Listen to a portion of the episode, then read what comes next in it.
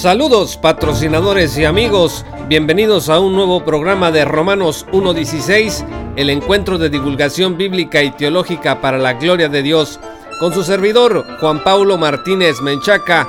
Muchas gracias a todos los patrocinadores por apoyar este proyecto.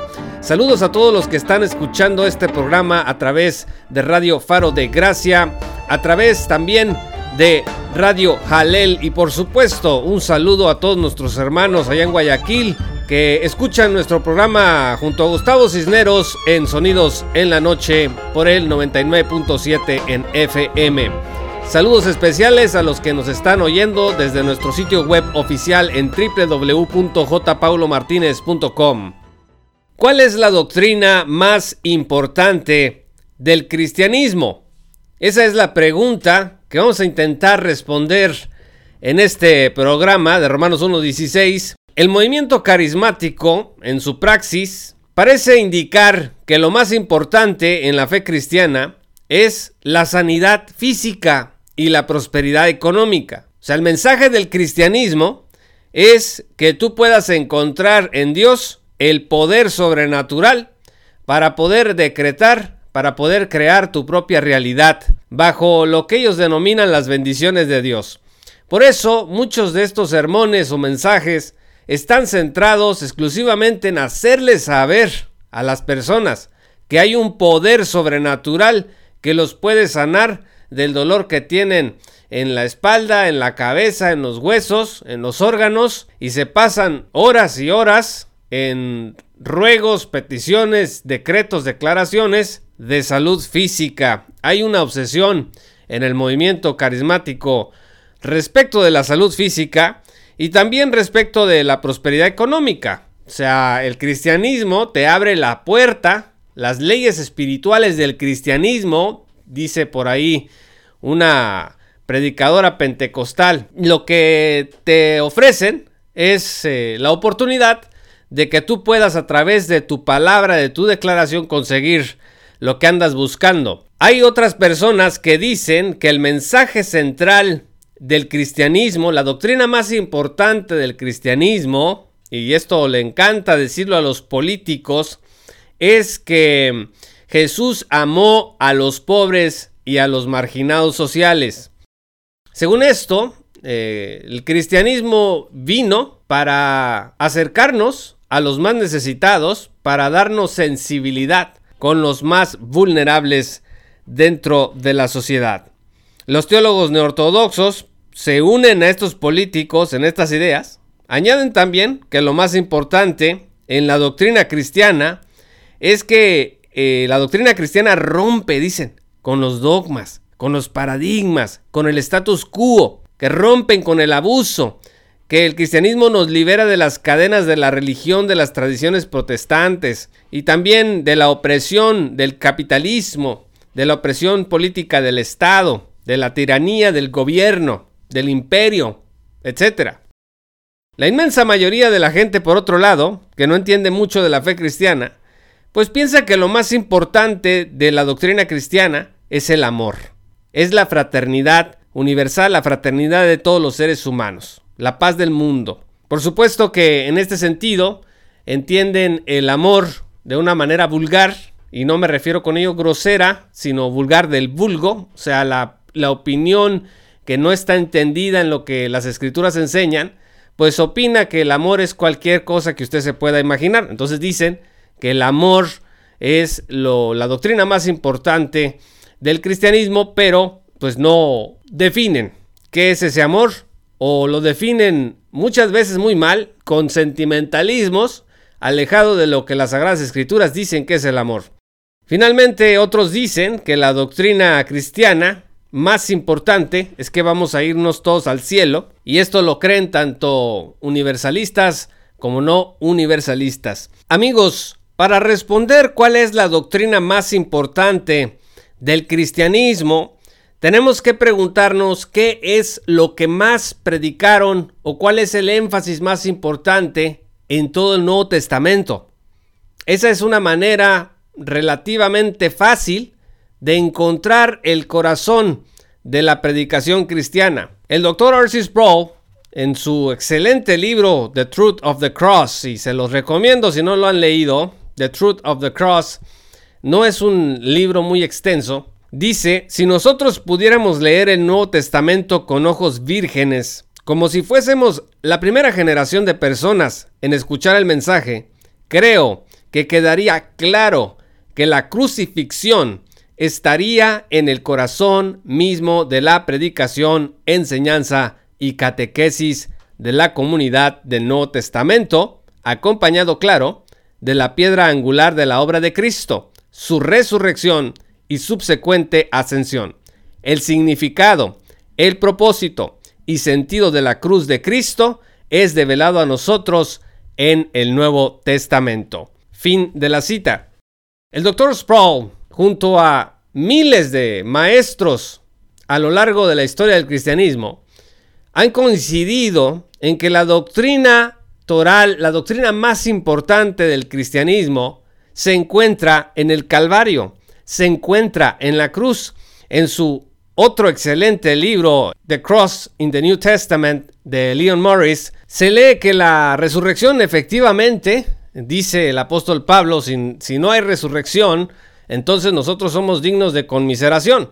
O sea, la resurrección es fundamental, como el doctor Sproul lo dice al final de su cita que acabamos de leer. Sin embargo, la resurrección es la prueba ya irrefutable de que lo que ocurrió en la cruz del Calvario es efectivo, es eficaz, es actual. Entonces, si la doctrina principal, la doctrina, la enseñanza principal que se encuentra en el Nuevo Testamento está en relación a la cruz, tenemos que averiguar qué significa la cruz de Cristo y esto nos va a llevar a nosotros a acercarnos a la doctrina bíblica de la sustitución penal. Me escribían recientemente que qué significaba sustitución penal.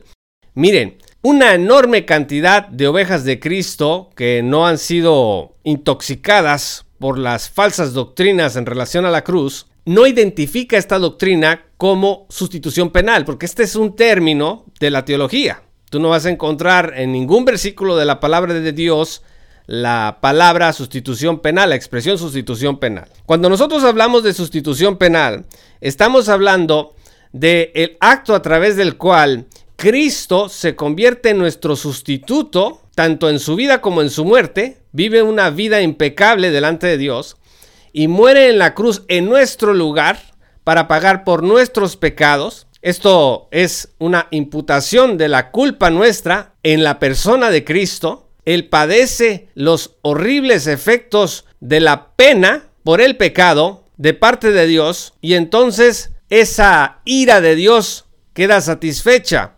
Y miren, cuando hablo de la satisfacción de la ira de Dios, no debemos nunca pensar en un Dios que está furioso, que está enojado y que quiere ver sangre para quedar satisfecho como ocurre con las tristemente populares películas de terror donde un monstruo se traga por ahí a un ser humano y entonces sonríe y le corre la sangre por las entre las babas. No tiene absolutamente esto nada que ver con el mensaje de la satisfacción de la ira de Dios. Cuando hablamos de satisfacer la ira de Dios, estamos hablando de una satisfacción de orden judicial. Porque la ira de Dios es una ira judicial. ¿Y judicial qué significa? Significa que Dios otorga una ley, entrega una ley a la humanidad para que esta ley sea observada. Esa ley de Dios, dice el Salmo 19, versículo 7, es perfecta, restaura el alma, dice que este testimonio es fiel, hace sabio el ingenuo, dice que los preceptos de Dios del Señor, los preceptos de Jehová son rectos, alegran el corazón, el mandamiento de Jehová es puro, alumbra los ojos. Y bueno, el Salmo 119 dice muchísimo más al respecto. Entonces, Dios al entregar esta ley, la da para que sea obedecida. Y la desobediencia a la ley, pues merece la muerte, que es exactamente lo que ocurre desde el Edén ahí en Génesis 3 y a lo largo de toda la escritura hasta que nos encontramos por allá en el capítulo 22 de Apocalipsis con la restauración de todas las cosas. Entonces, esto no es un invento de abogados, amigos. Los detractores de la doctrina bíblica de la sustitución penal dicen que esto lo inventaron personas que habían estudiado derecho en la Edad Media. El lenguaje judicial en relación a esta doctrina no es porque los gestores de la teología sean abogados, esto se debe a que el mismo Dios utiliza términos en su revelación que tienen que ver con leyes, con estatutos, con decretos. En las escrituras se habla claramente de pagar un rescate, como podemos leer en Marcos capítulo 10, versículo 45, porque el Hijo del Hombre tampoco vino para ser servido, sino para servir y dar su vida en rescate por muchos. Cualquier exegeta medianamente entendido pues tiene que reconocer que estamos aquí ante un lenguaje de pagarés, ante un lenguaje de transacciones legales que están sujetas a derechos, que están sujetas también a obligaciones. Entonces es que en este sentido, en teología se ha hablado de sustitución penal, y quiero hacer aquí una breve aclaración. La sustitución penal no es una doctrina que haya inventado algún teólogo de la Edad Media como Anselmo, que dicen que él en Cur de Usomo pues estableció la sustitución penal. Pues no, a mí el editor de Nadia Vos Weber en español, Alvin Góngora, me decía pues que sí, que a lo mejor había sido muy influyente esta doctrina de Anselmo, porque supuestamente él estaba respondiendo a otro artículo que yo publiqué en Protestante Digital donde hablaba de la herética doctrina de Nadia Vos Weber, y yo defendía la sustitución penal como la doctrina bíblica contra lo que Nadia Vos Weber estaba diciendo.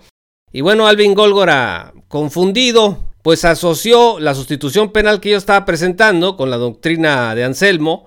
Y pues esto es un error, no es cualquier libro clásico de teología de hace 50 años, te lo va a explicar de manera eh, clara. No nos vamos a detener en ese sentido aquí. La doctrina bíblica de la sustitución penal está en las Sagradas Escrituras. El mismo Leon Morris en su entrada en el diccionario Elwell Evangelical Dictionary, donde pone una entrada sobre las teorías de la expiación, él reconoce que la doctrina de la sustitución penal tiene un amplio apoyo en el Nuevo Testamento, pero además no se detiene a ver cuáles son los inconvenientes de esta doctrina de, manera sustancial, como lo hace con el resto de las teorías de la expiación, sino que únicamente dice que el problema que se encuentra con la sustitución penal es la manera en cómo la, la llegamos a presentar. O sea, Leon Morris dice, esta teoría que él le dice esta doctrina bíblica de la sustitución penal está completamente llena de pruebas en el Nuevo Testamento y lo único que tenemos que hacer es tener cuidado cómo la presentamos. Y esto también lo ha dicho J.A. Packer y otros teólogos importantes porque efectivamente a veces presentamos esta doctrina de la sustitución que Cristo murió en nuestro lugar en la cruz para satisfacer la ira de Dios, la presentamos de una manera, me parece que hasta brutal, Inclusive por eso aclaraba hace un momento que cuando hablamos de la ira de Dios, no estamos hablando de la ira de Moloch o de la ira de uno de esos dioses con D minúscula, dioses paganos que querían destrozarte entre sus dientes, escuchar tus huesos crujir. Pues no, no tiene nada que ver con eso. Tiene que ver con una ira judicial en relación a la ley que Dios entrega para que sea obedecida por los seres humanos y que los seres humanos violamos de manera consciente e inconscientemente.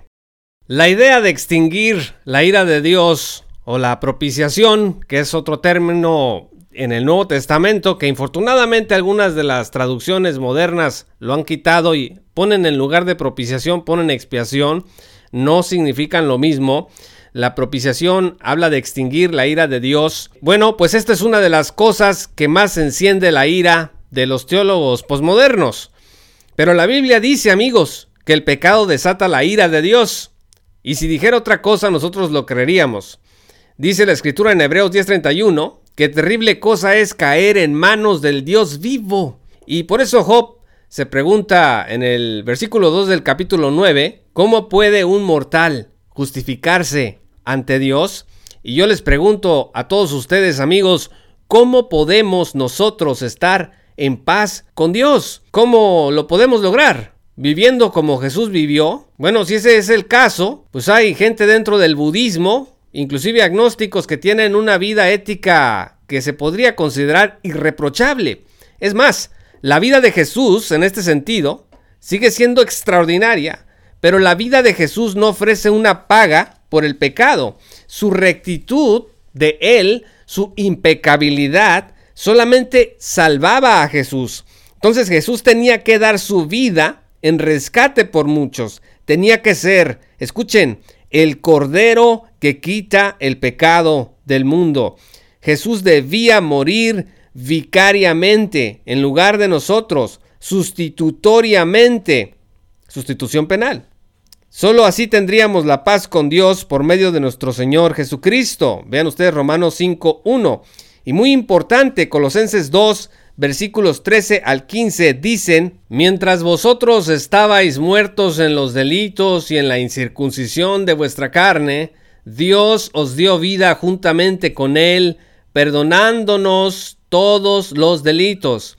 Él anuló el acta que había contra nosotros, que por sus decretos nos era contraria, y la ha quitado de en medio al clavarla en su cruz. También despojó a los principados y autoridades y los exhibió como espectáculo público, habiendo triunfado sobre ellos en la cruz.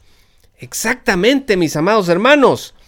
El acta de cargos que había contra nosotros, dice la Escritura, era producto de nuestras transgresiones a la ley moral y ceremonial de Dios. Jesús, mediante su vida perfecta de fiel cumplimiento a la ley divina, se constituyó como Cordero de Dios sin mancha. Juan capítulo 1 versículo 29 dice, al día siguiente Juan vio a Jesús que venía hacia él y dijo, He aquí el Cordero de Dios que quita el pecado del mundo. Y el versículo 30 continúa, Este es aquel de quien dije, después de mí viene un hombre que ha llegado a ser antes de mí, porque era primero que yo. Cordero de Dios que quita el pecado del mundo. Según estas escrituras, Jesús llevó consigo la maldición de la ley por imputación de nuestras injusticias y pecados en la muerte de cruz que voluntariamente padeció por nosotros. Entonces, amigos, la justicia perfecta de Cristo nos fue acreditada y el acta de decretos en nuestra contra fue abrogada. Esto es, que quedó sin efectos, fue eliminada. Por eso el apóstol Pablo indicó que ya no existe más condenación para los que están en Cristo Jesús. Espero, mis amados hermanos y amigos de Romanos 1.16, que nos esté quedando claro el por qué eh, cuando nosotros decimos que la sustitución penal es más que una teoría, algunos se ofenden, algunos dicen, bueno, es que lo suyo es una secta, porque nada más creen en una de las muchas teorías que hay. Discúlpenme ustedes, amigos, pero ya seas el Christus Víctor o estés con el asunto de la influencia moral de Abelardo o estés con la teoría del ejemplo o con la teoría que tú quieras. El asunto aquí es que tenemos que ir a la Sagrada Escritura para ver dónde está el apoyo y entender que la cruz es crucial y entender que la expiación, la doctrina bíblica de la sustitución penal, está en el corazón del Nuevo Testamento, está en el corazón de las Sagradas Escrituras. Isaías 53, este relato extraordinario, nos habla también de ello desde el Antiguo Testamento. Dice el versículo 4, ciertamente Él llevó vuestras enfermedades y sufrió nuestros dolores nosotros le tuvimos por azotado como herido por Dios y afligido, pero Él fue herido por nuestras transgresiones, molido por nuestros pecados. El castigo que nos trajo paz fue sobre Él, y por sus heridas fuimos nosotros sanados. Todos nosotros nos descarriamos como ovejas, cada cual se apartó por su camino, pero Jehová cargó en Él el pecado de todos nosotros. Estamos hablando de muerte vicaria y sustitutoria, sustitución penal otra vez. Contra lo que puedan decir las novelerías teológicas de hoy, la muerte de Jesús, amigos, no fue incidental. La cruz de Jesús no es esencialmente símbolo del autoritarismo y la violencia romana. La cruz de Jesús se trata de la ira de Dios contra el pecado y el amor de Dios hacia el mundo pecador. Si a ti te parece, estimado oyente, que todas estas cosas son anacrónicas, pues déjame decirte que no has entendido las sagradas escrituras. Dice Romanos capítulo 3 versículo 21, pero ahora aparte de la ley se ha manifestado la justicia de Dios atestiguada por la ley y los profetas. Esta es la justicia de Dios por medio de la fe en Jesucristo para todos los que creen, pues no hay distinción porque todos pecaron y no alcanzan la gloria de Dios, siendo justificados gratuitamente por su gracia mediante la redención que es en Cristo Jesús. Como demostración de su justicia, Dios, escuchen, le ha puesto a él como propiciación por la fe en su sangre, a causa del perdón de los pecados pasados, en la paciencia de Dios, con el propósito de manifestar su justicia en el tiempo presente, para que Él sea justo y a la vez justificador del que tiene fe en Jesús. Esto no puede ser más claro, amigos. Segunda Corintios 5, versículo 18 y siguientes, y todo esto proviene de Dios, que nos reconcilió consigo mismo por medio de Cristo y nos ha dado el ministerio de la reconciliación, que Dios estaba en Cristo, reconciliando al mundo consigo mismo, no tomándoles en cuenta sus transgresiones y encomendándonos a nosotros la palabra de la reconciliación. Así que somos embajadores en nombre de Cristo, y como Dios os exhorta por medio nuestro, rogamos en nombre de Cristo, reconciliaos con Dios. Amigos, Dios estaba en Cristo reconciliando al mundo consigo mismo, no tomándole en cuenta sus transgresiones. Nosotros somos embajadores en el nombre de Cristo que debemos de llamar a la reconciliación.